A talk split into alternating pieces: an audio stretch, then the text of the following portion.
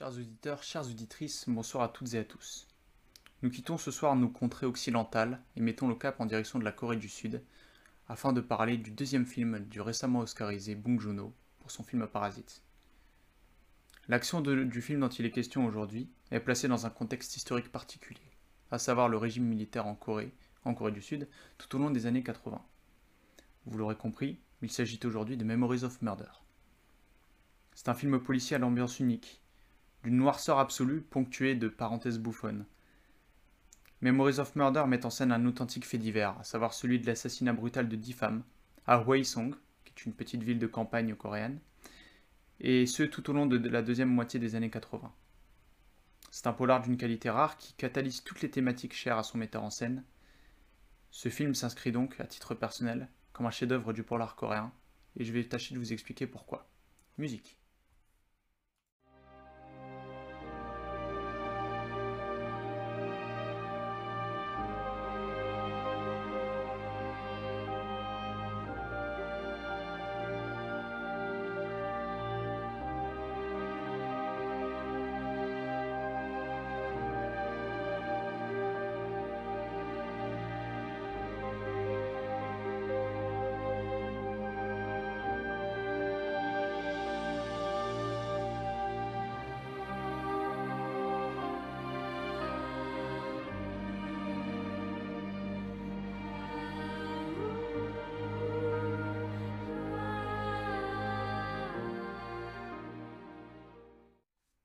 On va commencer par parler du mélange de genres du film.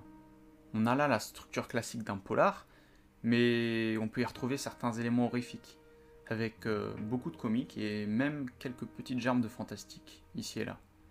Et en fait, quand on le place dans le registre des polars, ce film c'est un pur ovni. Parce que oui, il s'inscrit dans ce, genre, mais euh, parce qu'il est capable de montrer toute l'horreur et la cruauté inhérente à ce genre d'histoire, mais il se permet aussi certains écarts volontairement burlesques. Et du coup, cette opposition, ça crée euh, un certain décalage, une certaine satire, et évidemment non pas de ces faits divers qui eux sont avérés et vraiment montrés tels quels dans toute leur violence, mais une satire de l'enquête et plus globalement du régime coréen en place à l'époque. Entre certains policiers qui sont volontairement montrés euh, et représentés tels des caricatures, de leurs supérieurs qui ne sont même pas euh, capables de faire leur travail, ou encore des équipes techniques et scientifiques toutes plus incompétentes les unes que les autres, tout nous pousse à considérer que si ce crime n'a pas encore été résolu, ce n'est dû qu'à l'incompétence policière. Le film, qui est toujours dans sa démarche de décalage volontaire, va quand même s'amuser de certains poncifs du genre, et du coup les utiliser pour, évidemment, mieux les détourner. Bon, déjà, on a la traditionnelle opposition good cop, bad cop, avec un policier local arrogant, essayant à tout prix de trouver un coupable et ce, à défaut de preuves. Alors que face à lui, on retrouve le policier qui est venu de Séoul, qui lui débarque avec des méthodes rigoureuses, qui sont fondées sur les preuves seules. Mais là où ça va devenir intéressant, c'est lorsque ce cliché est renversé progressivement au fur et à mesure du film, et donc des crimes. En effet, le bad cop, lui, il va apprendre à se délester de ses méthodes, jusque-là très douteuses, et il va en venir à ultimement sauver un suspect qu'il n'aurait auparavant pas du tout hésité à accabler. Et de la même manière, le good cop, lui, il connaît une véritable apostasie.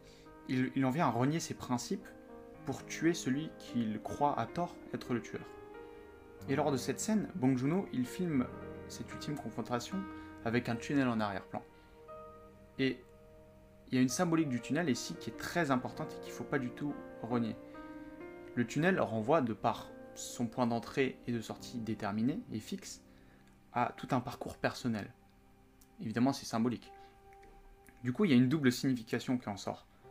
À la fois la fin du cheminement et de l'évolution intérieure du good cop, qui passe de son scepticisme à l'obsession compulsive, mais également celui du bad cop, qui lui termine son évolution en admettant la faillibilité de ses capacités, celle-là même qu'il avait vantée tout au long du film il y a également un autre cliché du genre qui est très habilement utilisé et détourné par le film. C'est cette délivrance qui est attendue de tout film de genre, à savoir un coupable sur qui mettre la main. Mais ici, bah, du coup, ça n'arrive pas. Il n'y a pas de bonne ou de mauvaise fin. Évidemment, bon, c'est lié à l'aspect euh, réel du film, avec des événements qui sont concrets et qui sont réellement passés. Mais la fin en soi, ce n'est pas une fin en soi. Il y a seulement le temps qui passe et justement cette ultime question qui demeure, qui est le coupable? Et justement, je pense qu'on va parler de ce plan de fin parce que je pense qu'on peut en tirer une lecture plus profonde et métaphysique.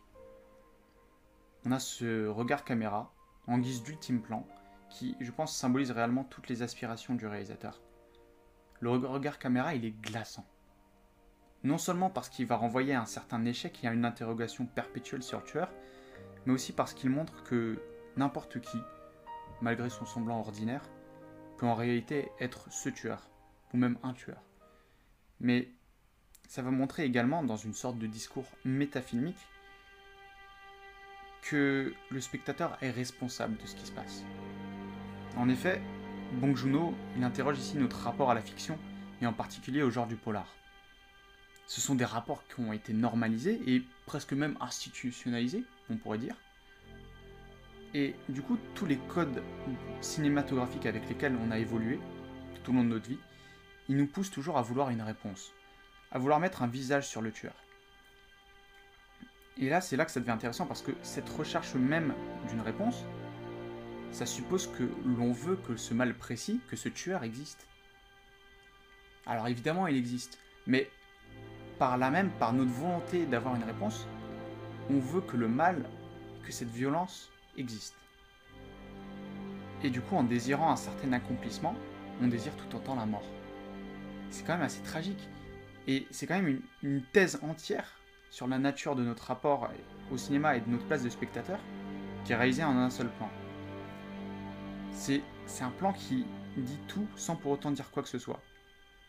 Toute une histoire est renfermée en une image et justement, c'est là que ça devient très intéressant. C'est que ce regard caméra, il est figé. Avant que notre responsabilité ne s'étiole et avant que le générique n'apparaisse.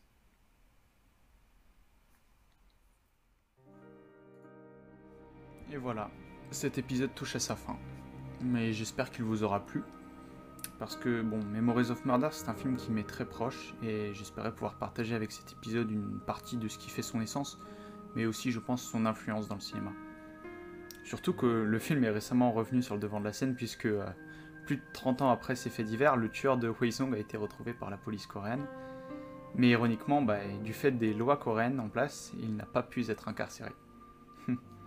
du coup voilà, bah, sur ce je clôt cet épisode et je vous donne rendez-vous la semaine prochaine pour parler d'un autre film qui cette fois-ci vous enverra vers l'autre.